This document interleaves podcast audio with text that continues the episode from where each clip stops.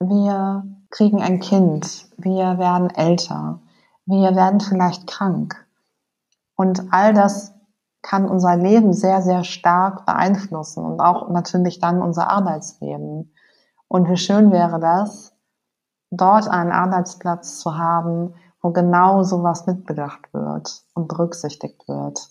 Das würde mich als Arbeitnehmende mit Behinderung sehr empowern, dort zu arbeiten.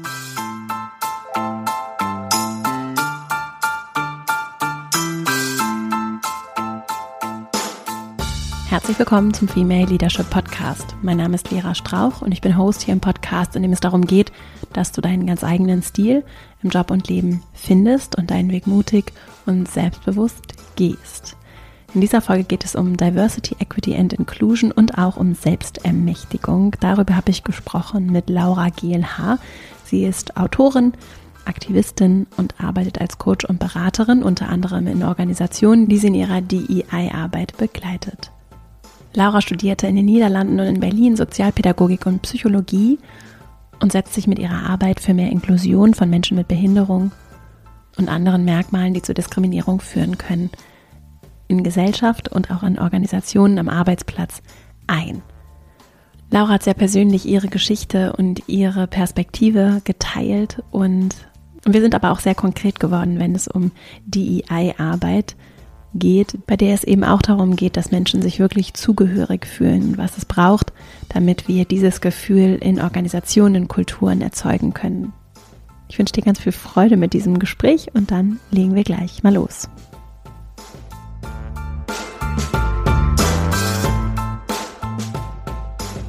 Herzlich willkommen im Podcast, liebe Laura. Ich freue mich riesig, dass du hier bist. Ich bedanke mich sehr für die Einladung.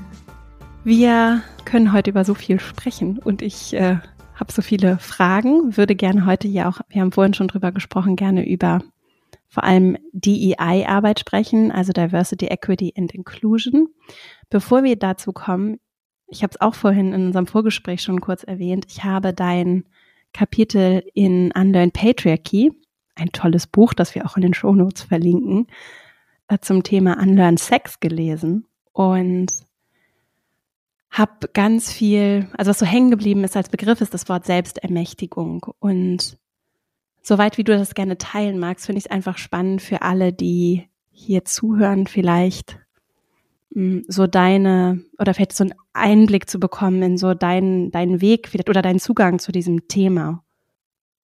Ähm, ja, total gerne. Den Einblick äh, teile ich auch immer ein, total gerne. Ich fange in Urschleim an.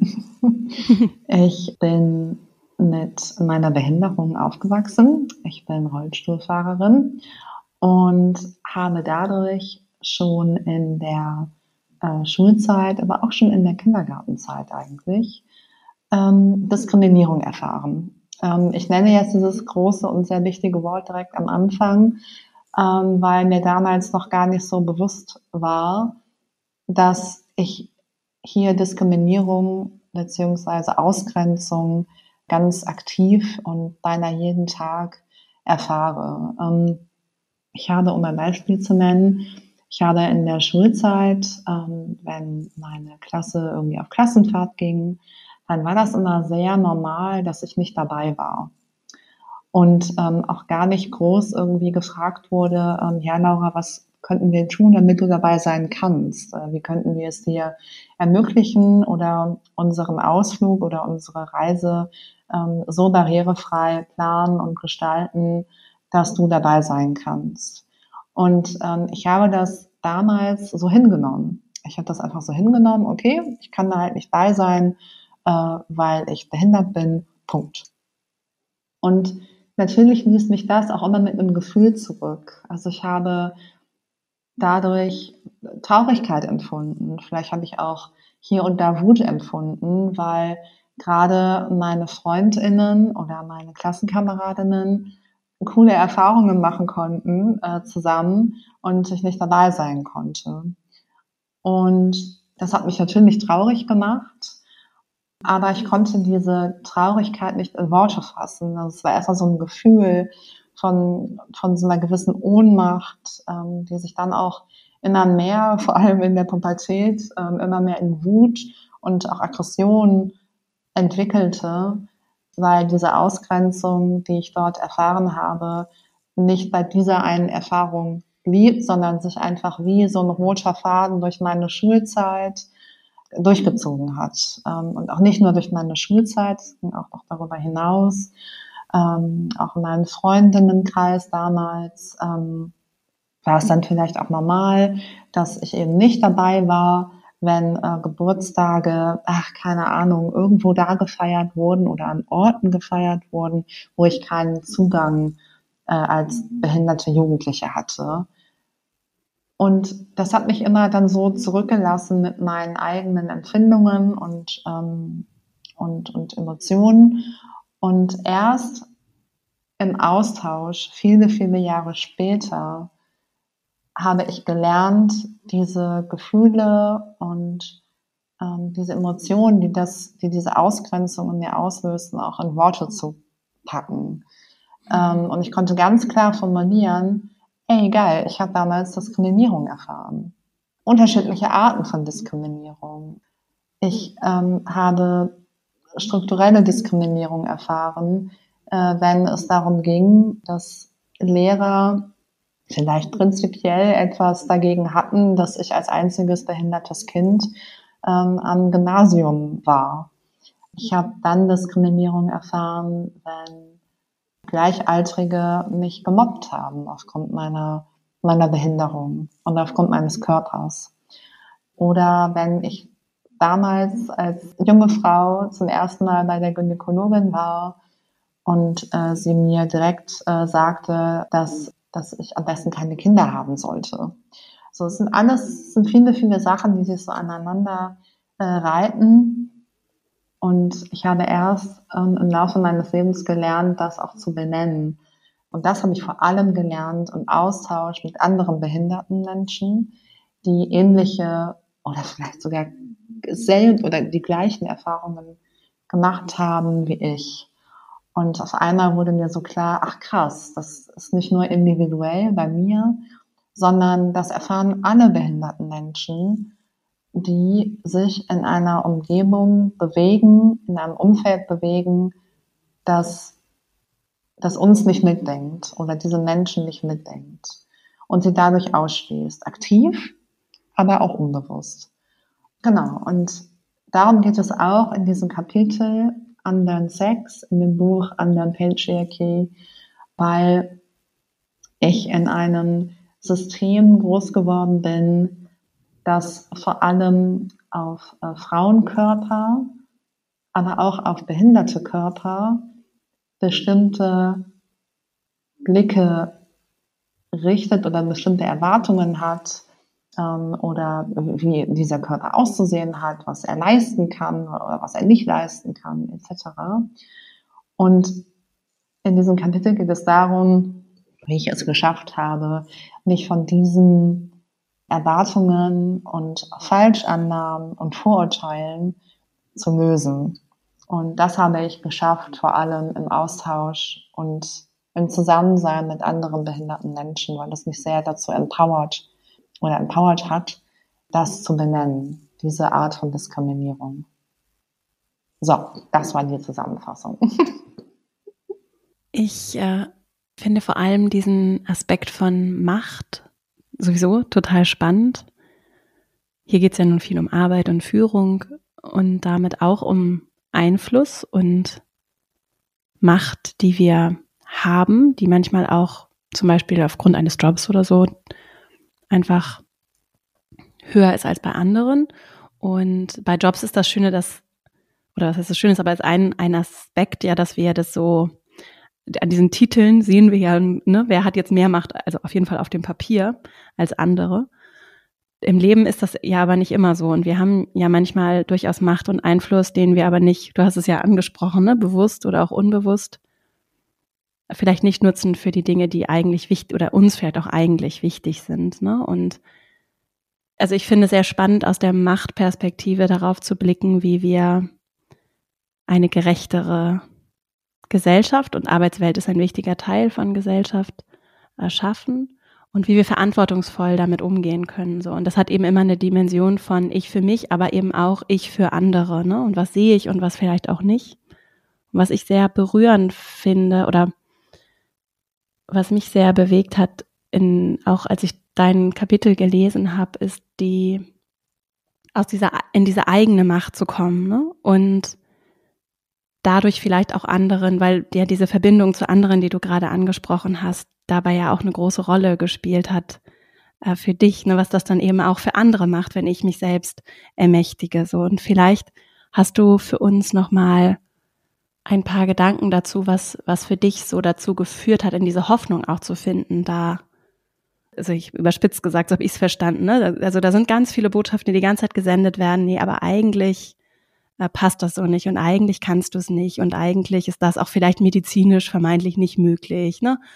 was hilft oder hat dir geholfen, um trotzdem zu sehen, nee, aber ich habe bestimme das jetzt für mich selbst. Also ne, ich sage jetzt einfach nein, stopp, so mache ich es nicht, sondern ich erkenne oder ich nutze das, was an Macht ja da ist, auch wenn andere mir vielleicht ausreden wollen, dass sie vorhanden ist. Ja, also ich hatte das damals schon genauso gemacht. Also ich habe mich immer auch dagegen gewehrt. Ich bin ähm, ja. nicht immer nach, traurig irgendwie nach Hause gefahren, mhm. wenn ich Ausschuss erfahren habe. Im Gegenteil, ich war immer sehr, sehr laut.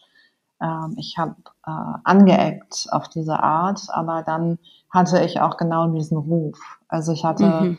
genau diesen Ruf, ähm, vor allem in meiner Schulzeit, dass, dass so ein Störenfried äh, zu gelten mhm. und, und so als Querschlägerin, aber es ging ja in, in erster Linie einfach darum, äh, Ungerechtigkeiten, die primär gegen mich gewendet wurden, aufzudecken und äh, zu benennen.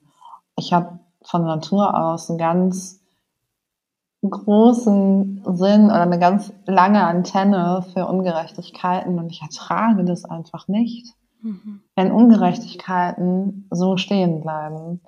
Und ich weiß, dass, dass ich dadurch immer anecke, auch in den, in den vermeintlich sichersten Räumen, die man mir so bieten kann, ecke ich an. Äh, beziehungsweise erfahre ich Ausschluss, wenn ich auf Ungerechtigkeiten aufmerksam mache. Also ich erlebe das auch heute noch. Aber ich kann und werde damit einfach nie aufhören, weil ich kann halt nicht ruhig schlafen. ähm, das, das widerstrebt einfach allen, allen guten Gefühlen, die ich so in mir habe. Und was so ungerecht damals war und auch eigentlich heute noch ist, weil wie gesagt, dass ich anecke, das erfahre ich heute noch und da wird mir heute noch so gespiegelt ähm, dass es irgendwie auch unangenehm ist vielleicht, ähm, wenn ich halt kritisiere ähm, oder, oder feedbacke auch nur. ähm, aber damals war ich alleine und damals war ich die einzige oder das einzige Kind, die einzige Schülerin, die einzige Jugendliche, die eine sehr sichtbare Behinderung mit sich herumtrug. Mhm. Und ich hatte niemanden, der sich mit mir verbündete. Mhm. Und das hat sich im Laufe meines Lebens geändert. Ich weiß, dass ich, dass ich nicht mehr alleine bin. Und auch wenn ich jetzt heute noch dieses Gefühl von Ausschuss erfahre, weil ich mich für Gerechtigkeit einsetze, dann weiß ich sofort, sagen wir mal doof, wen ich anrufen kann. Mhm. Ähm, und und, und welche Person mich dann in diesen Gedanken unterstützen wird. Ich, äh, genau, und, und das, das ist ein großes Empowerment, was ich im Laufe meines Lebens erfahren habe und was ich heute unbedingt brauche, um weiter ja, glücklich aktiv zu sein, auch aktivistisch äh, zu sein mhm. und mich auch weiterhin gegen Ungerechtigkeiten einsetze, die man muss es ja nun mal so brutal sagen, sich gegen Menschen wie mich wenden, ähm, die halt eine Behinderung haben. Und das macht nochmal einen Unterschied, wenn man selbst betroffen ist oder nicht. Mhm. Ja. Es ist super anstrengend, es ist super verletzend. Nur um ein Beispiel zu nennen, damit man das vielleicht ein bisschen nachvollziehen kann.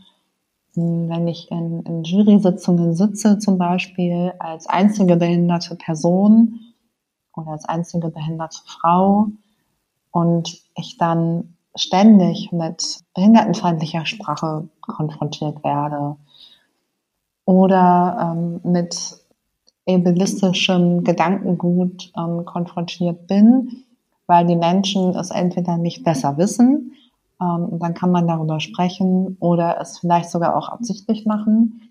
Diese Abgrenzung, ähm, darüber kann ich dann im zweiten oder dritten Schritt nachdenken, aber was mir in allererster Linie dann begegnet, ist, ist Verletzung. So. Ja.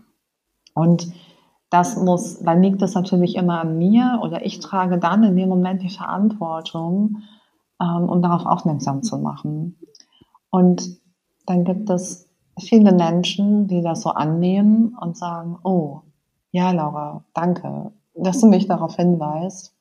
Das ist mir neu oder da habe ich jetzt wieder was gelernt oder ich mache das ab jetzt besser oder anders, wie auch immer. Mhm. Ähm, und dann denke ich mir, cool, ja, gut, dann können wir ja jetzt weitermachen. Aber mhm. es gibt auch Menschen, die sehr resistent reagieren und sich dort ähm, nichts sagen lassen möchten oder ja, die ja sich selber so gegen Sensibilisierung irgendwie wehren. Und ähm, dann liegt es immer noch an mir, damit umzugehen. Und das mhm. ist anstrengend und das ist äh, mühsam. Und ich brauche in solchen Momenten Menschen, die, sagen wir mal vereinfacht, auf meiner Seite stehen. Ja. Und so Bescheid wissen und sensibilisiert sind, ähm, dass, dass sie wissen oder vielleicht annehmen können, was ich gerade empfinde oder worum es mir gerade geht. Ja, und das habe ich besonders natürlich mit behinderten Menschen. Deshalb brauche ich sie in meinem Leben, in meinem Freundeskreis, in meinem Arbeitskontext immer wieder um mich herum, weil ich weiß, auf die kann ich mich verlassen. mhm. Ja. Ich wollte noch einen, und dann, bevor wir jetzt zur DEI-Arbeit kommen, wollte ich noch einen Gedanken loswerden, weil ich das ganz bemerkenswert, wirklich bemerkenswert finde. Zum Teil ja bei dieser krassen Machtimbalance, die vorhanden ist einfach, ne? So offen und klar zu thematisieren, was ist, ja wissentlich, dass das in der Regel in irgendeiner Form und sei es nur psychologisch Repressalien mit sich bringt, ne? Also dass es zu Nachteilen führen kann.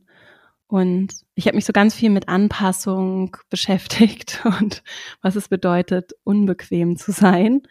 Und dass das eben auch gar nicht unbedingt, also dass, dass dieser, oder ich habe bei mir selbst beobachtet, dass ich ganz lange und auch immer noch in so Muster der Anpassung vervoll, verfalle, wenn ich merke, oh, das könnte jetzt, und zwar nicht, wenn es um Gerechtigkeitsfragen geht, da kann ich auch auf jeden Fall in, anderen, also in anderen, ja, da kann ich durchaus auch Energien freisetzen, die ganz interessant sind, wenn es um andere geht, vor allem.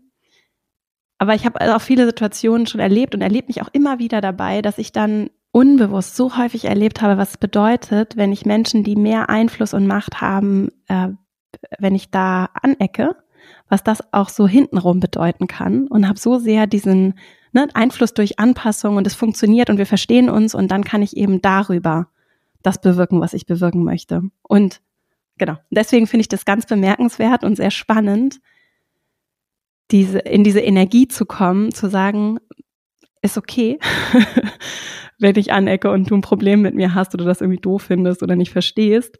Es ist einfach wichtig, dass es jemand sagt und jemand das übernimmt und im Zweifelsfall macht es ja dann außer dir wahrscheinlich auch niemand, weil es den Menschen nicht auffällt oder weil sie eben nicht diesen Mut aufbringen. Ja, richtig. Ja, ja, genau. Aber trotzdem hat es auch immer Konsequenzen. Also ja.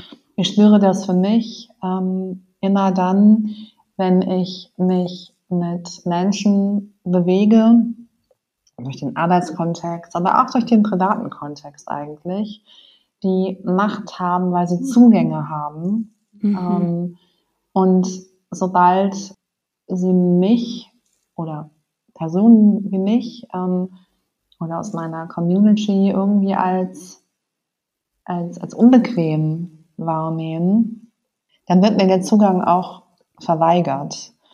Also es geht sehr, sehr schnell, dass, ähm, also ich sehe das auch ganz, ganz äh, akut und immer wieder, dass wenn ich ähm, auf Veranstaltungen Diskriminierung erfahre und ich darauf aufmerksam mache, auch in, in, in, in dem angemessenen Ton, äh, wie, wie, wo ich denke, dass das auch so ankommt und dann auch das nächste Mal besser umgesetzt wird, dass ich dann ein Jahr später und dann vielleicht auch viele Jahre später ähm, oder die darauffolgenden Jahre nicht mehr zu dieser Veranstaltung eingeladen werde. Und das erlebe ich seit Jahren. Und ich merke, dass ich im Umgang mit äh, Communities, vor allem auch im feministischen Bereich, immer dann Ausgrenzung erfahre, wenn ich unbequem werde. Und unbequem werde ich dann, wenn ich auf Ungerechtigkeiten und ungerechte Verteilung von Macht und Zugängen aufmerksam mache. Und ich erwische mich sogar auch dabei, dass es Momente gab, wo ich tatsächlich ich sage es mal ganz brutal, die Schnauze gehalten habe und nichts gesagt habe. Und da ging es nicht nur um Behinderung, sondern auch um Rassismus oder um äh, Sexismus, wo ich dann selber dachte so, hey, äh, krass, du hast dich gerade selber mh, hm, vielleicht ein Stück weit auch mit deinen eigenen Prinzipien verraten und auch enttäuscht, weil ich wusste, wenn ich da jetzt was sage, dann werde ich diese Leute nie wiedersehen. Oder dann werde ich nie wieder auf dieser Veranstaltung sprechen können. Oder dann werde ich diesen Job nicht mehr machen können. So, es gibt nicht viele Momente. Und ich würde mir so sehr wünschen, dass mehr Menschen sich genau das eingestehen, weil ich weiß ganz genau, dass ich nicht die Einzige bin. Bei weitem nicht. Ähm, deshalb ist es vielleicht auch einmal wichtig, dass man das so benennt und ausspricht. Mhm. Hm. Weil auch ich erinnere mich an, an einzelne Momente in den letzten Jahren, äh, wo auch ich ruhig geblieben bin. Und weil ich einfach, ich will das nicht entschuldigen oder so, ne, aber ich hatte Angst. So, dann nicht mehr dazu zu gehören. Und das darf nicht sein. Und sobald, sobald man das bemerkt bei sich selber, dann stimmt an diesem System etwas nicht. Und dann, mhm. dann gilt es, das aufzulösen oder zu kritisieren oder zu zertrümmern, ähm, ja. wie auch immer. Und das kann sehr gefährlich sein, weil es auch sehr schnell in so eine Art Routine rutschen kann. Und wenn ich nicht die Einzige bin, die mal ruhig geblieben ist, dann sind es mehr Menschen und dann werden es immer mehr und mehr und dann wird nie etwas gesagt. Und das darf nicht passieren. Und da sind wir ja schon direkt äh, beim, beim Thema. Denn was ich ganz interessant finde, du arbeitest ja auch selbstständig, ne? Und als Selbstständige, also als ich in die Selbstständigkeit gegangen bin, raus aus der Anstellung, fand ich das ganz interessant, dass auf einmal, ich will nicht sagen Anarchie herrscht, aber äh, ein Vorteil aus, von Unternehmenskulturen, die natürlich auch nicht, nicht immer ideal sind, so, aber es gibt ein geschlossenes System oder es gibt ein System, in dem sich im Idealfall in so einer Organisation Menschen verantwortlich dafür fühlen, was da in diesem System passiert. Und wenn es gut läuft, zum Beispiel sich eben mit, mit Fragen nach Diversity, Equity, Inclusion beschäftigen überhaupt, ne? Und so, also so Sorge dafür tragen, was passiert in diesem System, welche ausgesprochenen, aber auch unausgesprochenen Prinzipien, Werte liegen dahinter, was gibt es zu tun, um das gut und gesund zu und auch sicher, auch psychologisch sicher zu gestalten. Und das ist, finde ich, nochmal nur so als Randbemerkung, finde ich sehr drastisch, sobald ich dann auf mich alleine gestellt bin. Als Selbstständige begegne ich nochmal ganz anderen Herausforderungen, weil es auf einmal kein organisiertes System mehr ist, sondern ja auch der Umgang zum Beispiel mit FreelancerInnen, also als Beispiel, zum Teil ein ganz anderer ist als äh, mit MitarbeiterInnen, also auch was die Rechtslage angeht und so weiter. Ne? Deswegen, also das fällt auch nochmal bemerkenswert, weil du auf einmal als Externe auch einen ganz anderen Rahmen hast, in dem du dich bewegst, in dem du Verbindlichkeit bekommst, dass du Folgeaufträge bekommst und so weiter. Und das ist ja auch äh, deswegen finde ich diese Angst sehr nachvollziehbar, ne? Und, und das, was da an, an Opfern im Zweifelsfall auch notwendig ist, ne, die gebracht werden. Ich werde nicht wieder auf, beauftragt, mir werden die Zugänge verwehrt, es sagt vielleicht keiner explizit, aber ich nerve oder störe, ne, und das bleibt irgendwie so hängen und dann bedeutet es Prinzip, mit meinen Prinzipien und Werten getreu aufzutreten, bedeutet im Zweifelsfall noch mehr Benachteiligung. Und in Organisationen ist das anders, ein bisschen anders auf jeden Fall. Und weil es eben ein System gibt, es gibt Regeln, nach denen wir zusammenarbeiten wollen. Du berätst ja auch Organisationen ne? in Fragen von DEI und vielleicht zum Start für alle, die sich damit noch nicht so gut auskennen, die Frage erstmal, in welchen Organisationen arbeitest du und wie gehst du vor und vielleicht auch nochmal kurz, was ist, was bedeutet das DEI? DEI ist die Kurzform für Diversity, Equity und Inclusion. Und ich berate Unternehmen, Konzerne, Organisationen, NGOs oder auch einzelne Personen oder auch einzelne Teams in diesem Themenbereich. Und es geht vor allem darum, wie man es schaffen kann, eine diverse und inklusive Unternehmenskultur ins eigene Unternehmen zu integrieren oder zu implementieren und sie aber auch, und das ähm, ist eigentlich so der Kern meiner Arbeit, äh, sie nachhaltig auch aufrechtzuerhalten. Weil ähm, man kann sich meine Arbeit so ein bisschen vorstellen, ich werde angefragt oder gebucht für Vorträge oder projektbezogene Beratungen, aber das hört dann auch immer sehr schnell auf. Also sprich, ich halte einen Vortrag von 60 Minuten. Ähm, dann gibt es vielleicht noch ein QA zu gewünschten Themen, die eben dieses DEI äh, beinhalten. Und dann mache ich meinen Laptop zu oder ich fahre wieder nach Hause und äh, mhm. dann war es das sozusagen. Dann habe ich meine Arbeit sozusagen ähm, erledigt. Aber ich werde dann nicht mehr sehen, was oder wie werden die, die Kernpunkte, die ich von einer halben Stunde noch alle ähm, benannt habe, äh, umgesetzt eigentlich ähm, in, im Unternehmen selber. Und mir ist es einfach ein sehr großes Anliegen, äh, Unternehmen oder Konzerne etc. nachhaltig zu begleiten, dass man wirklich sich äh, Ziele setzt, beziehungsweise Ziele formuliert und man schaut, wie setze ich diese Ziele nachhaltig um äh, oder in einem Prozess, in einem Beratungsprozess, wie setze ich diese Ziele um. Und natürlich, wenn man sich das vorstellt, dann reicht es nicht, ähm, nach einem Vortrag wieder nach Hause zu fahren. Ähm, dann hat man vielleicht ein paar ähm, Begriffe gelernt, ähm, Definitionen gelernt, die dahinterstehenden Konzepte gelernt. Man hat ähm, ein bisschen darüber gelernt, was, naja, ich dann so als Teamleaderin tun kann, um äh, vor allem behinderte Menschen in meinem Team zu inkludieren und äh, dafür zu sorgen, dass äh, jeder und jede in meinem Team ihr volles Potenzial ähm, ausschöpfen kann und weiterentwickeln kann. Aber wie sieht dieser Prozess in, in ein paar Monaten aus, ähm, und zwar in der Umsetzung.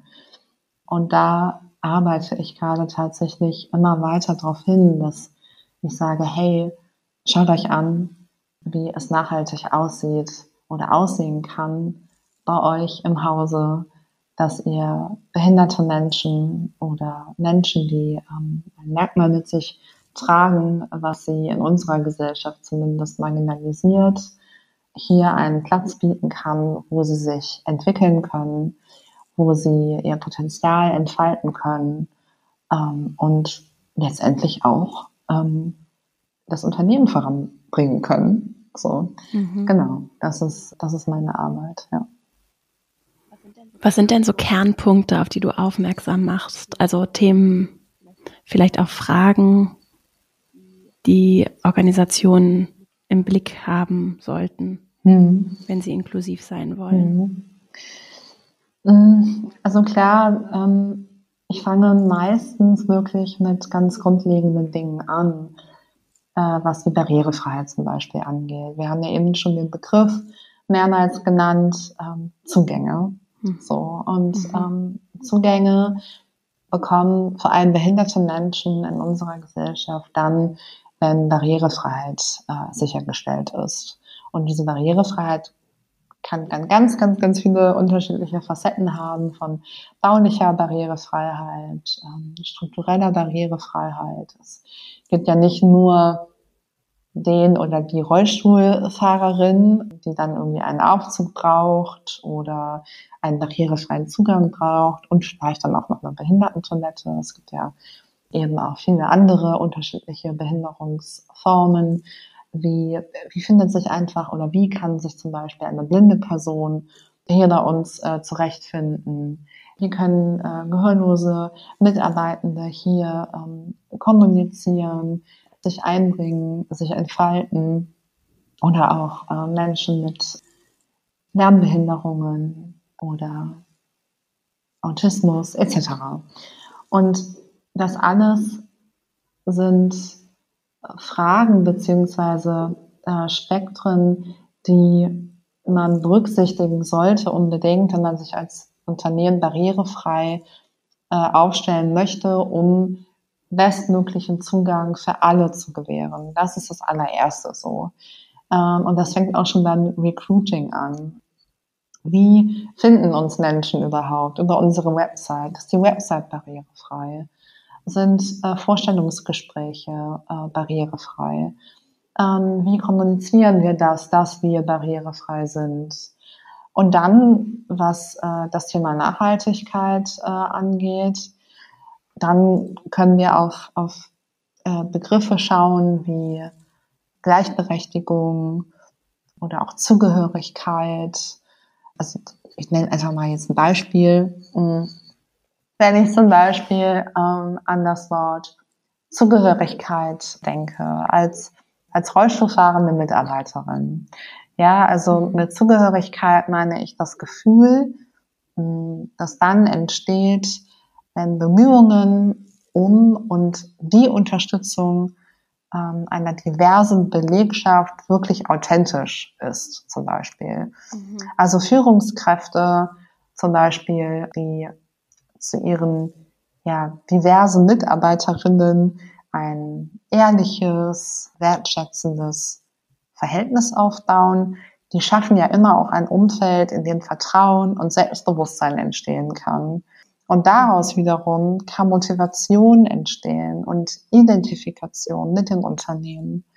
Und daraus wiederum kann Produktivität erwachsen. So, das ist ja, das alles baut aufeinander auf und reicht sich gegenseitig die Hand.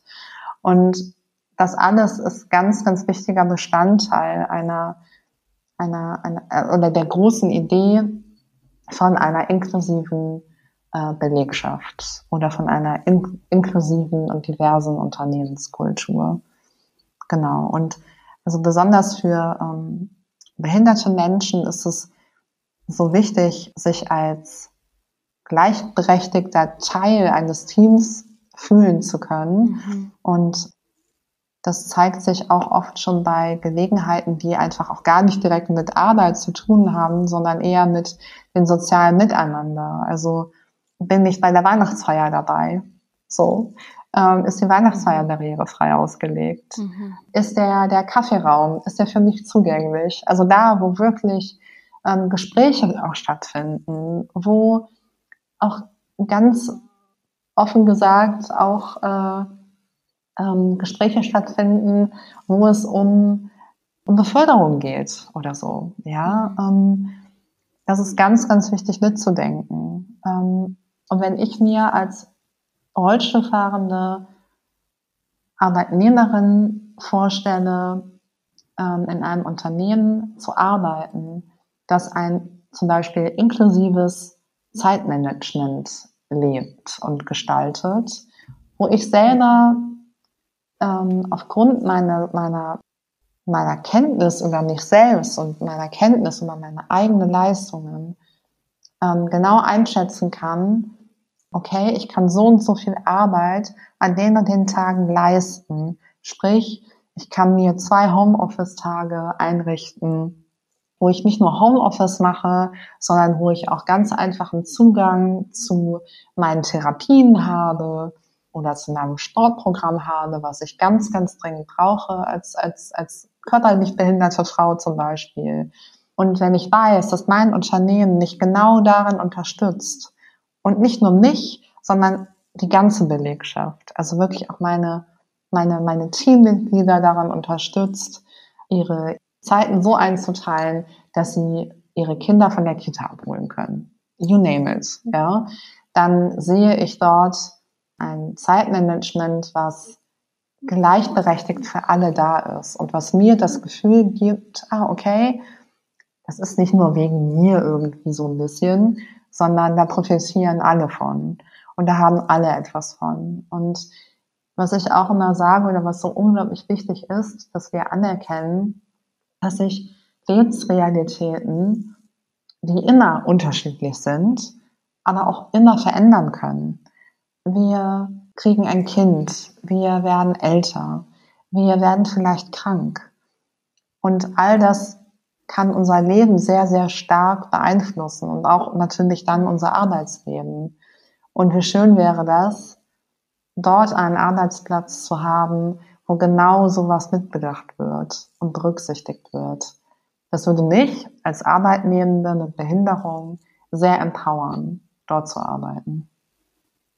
Ich finde das so interessant, dass das, was vermeintlich, was es braucht, um eine große, resiliente Struktur aufzubauen oder Kultur, wie wir es jetzt auch immer nennen, dass das, was das ausmacht, wenn ich jetzt zu dir zuhöre, dieses ganz dieser Raum für das Individuelle ist und das im Blick zu haben, dass wir alle unterschiedliche Bedürfnisse haben, so und dass die sich auch die ganze Zeit verändern und das, das ist so das, was ich so sehe und daraus ziehe, wenn ich dir zuhöre, ist, dass das, das ist, das ist eigentlich, was wir brauchen. Und dann ist ja die Frage, was brauchen Menschen, um das nicht nur zu wissen, sondern richtig zu fühlen und ernst zu nehmen und zu einer Priorität zu machen, wenn es darum geht, wie wir, was auch immer der Arbeitskontext ist, das gestalten, was wir da zusammen tun.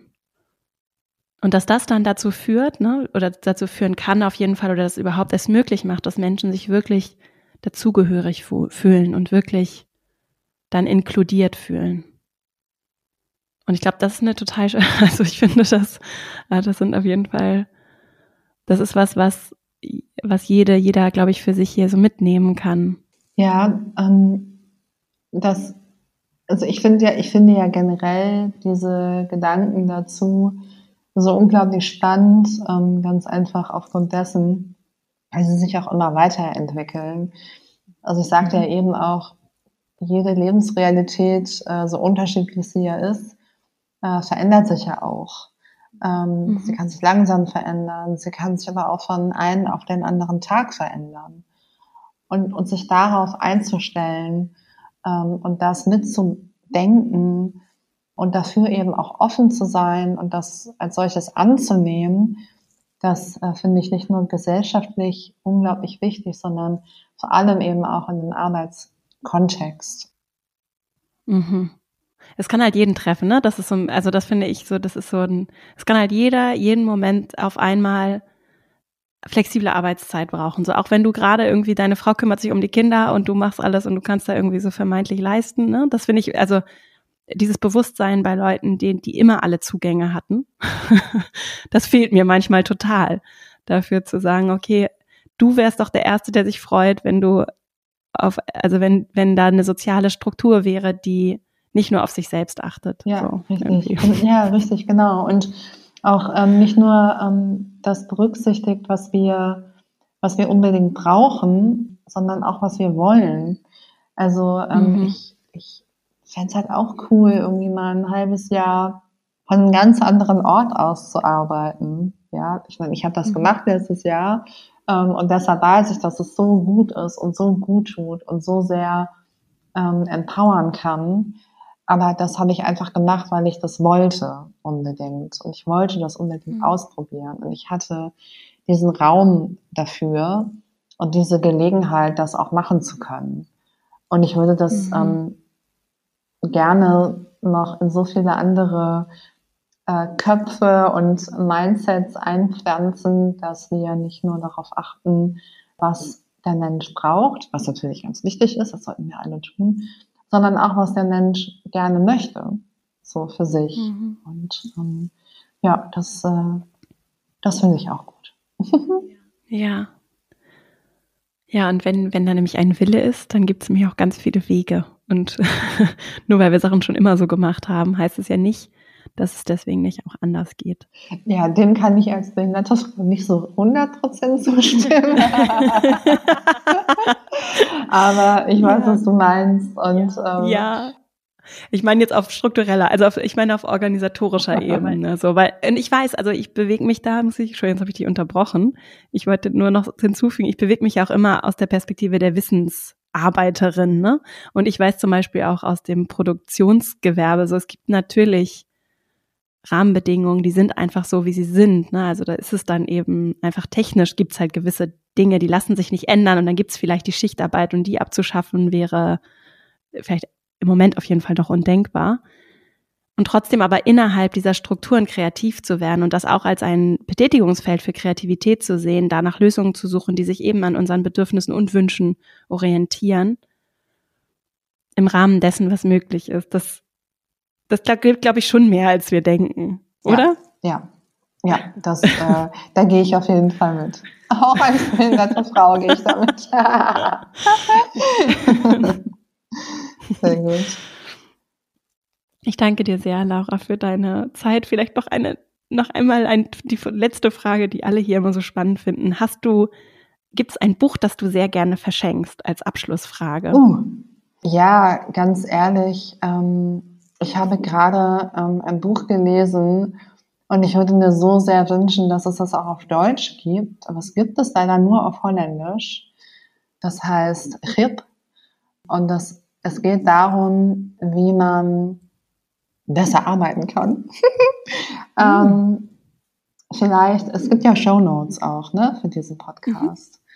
Mhm. Ähm, vielleicht kann man das auch ganz einfach verlinken. Mir hat das total geholfen, mich selber so ein bisschen auch runterzuholen, was meinen Arbeitsrhythmus angeht oder meine Arbeitsintensität mhm. ähm, angeht.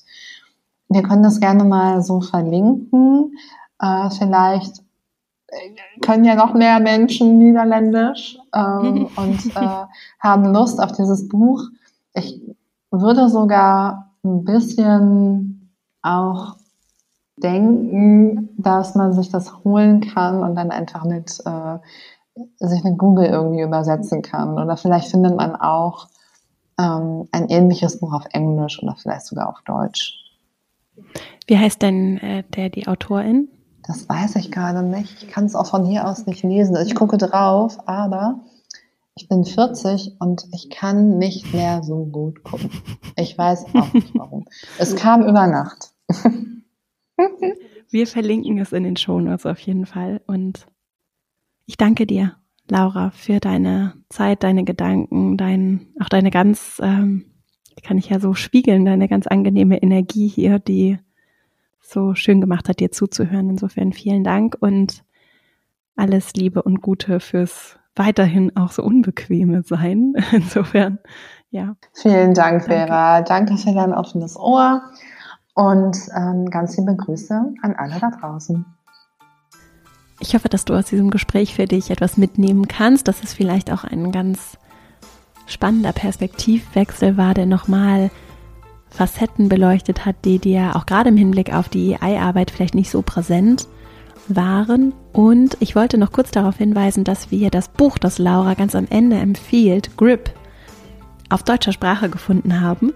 Im Anschluss an das Interview haben Laura und ich es gefunden. Insofern, du findest es in den Show Notes. Dort haben wir es verlinkt. Grip von Rick Pastor. Die Methode, um alles im Griff zu haben, besser planen, effizienter arbeiten, mehr Zeit für die wirklich wichtigen Dinge haben. Das klingt auf jeden Fall gut. Wir verlinken das und natürlich auch Online Patriarchy, das Buch, in dem Laura als Co-Autorin mitgeschrieben hat, Spiegel Bestseller, jetzt in der weiß ich nicht wievielten Auflage, ein lesenswertes Buch, hier auch schon an anderer Stelle empfohlen. Und damit danke ich dir für deine Zeit und Aufmerksamkeit. freue mich, wenn wir uns hier nächste Woche wieder hören. Bis dahin und alles Liebe, Deine Vera.